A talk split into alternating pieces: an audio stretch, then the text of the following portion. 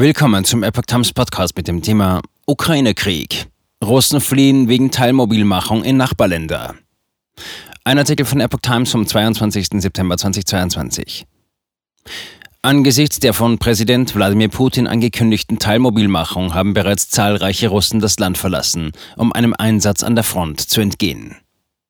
Von den Grenzen zu mehreren Nachbarländern wurden am Donnerstag lange Warteschlangen gemeldet. Aktuelle Zahlen von aus Russland flüchtenden Menschen waren zunächst aber nicht bekannt.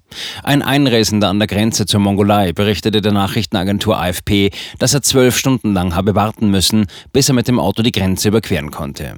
Die Ankündigung hatte auch zu einem Ansturm auf Tickets für Auslandsflüge geführt. Laut der in Russland beliebten Buchungsseite Avia Sales waren alle Direktflüge in die nächstgelegenen ehemaligen Sowjetrepubliken Armenien, Georgien, Aserbaidschan und Kasachstan am Mittwoch ausgebucht. Auf dem Flughafen von Erivan in Armenien sagten Russen der AFP, vor der Mobilisierung geflohen zu sein. Der 45-jährige Dimitri ließ nach eigener Schilderung Frau und Kinder in der Heimat zurück. Ich will nicht in diesem sinnlosen Krieg sterben. Es ist ein Bruderkrieg, sagte er. Die Situation in Russland würde jeden dazu bringen, das Land zu verlassen, sagt ein 44-jähriger.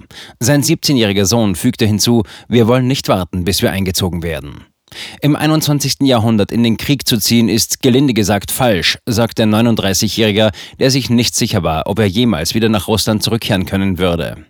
Armenien ist seit Kriegsbeginn zu einem wichtigen Exilland für flüchtende Russen geworden. Armenische Behörden haben seitdem mindestens 40.000 Ankünfte aus Russland in der ehemaligen Sowjetrepublik verzeichnet.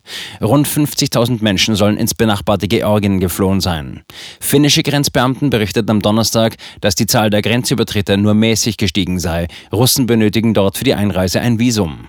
Während Polen und die baltischen Staaten in den vergangenen Wochen die Einreise für Russen drastisch beschränkt hatten, erklärte sich Deutschland am Donnerstag bereit, Deserteure der russischen Armee aufzunehmen.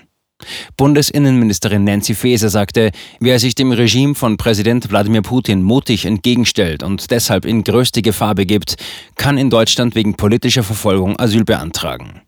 Putin hat am Mittwoch eine Teilmobilmachung von Russen im wehrfähigen Alter angekündigt. Nach Angaben von Verteidigungsminister Sergei Shoigu sollen rund 300.000 Reservisten zur Verstärkung der russischen und separatistischen Kräfte in den Osten und Süden der Ukraine entsandt werden. Nach Angaben des russischen Militärs meldeten sich binnen 24 Stunden rund 10.000 Menschen, um in der Ukraine zu kämpfen. Sie seien freiwillig und ohne auf die Vorladung zu warten in die Rekrutierungsbüros gekommen, sagt ein Militärsprecher am Donnerstag der russischen Nachrichtenagentur Interfax.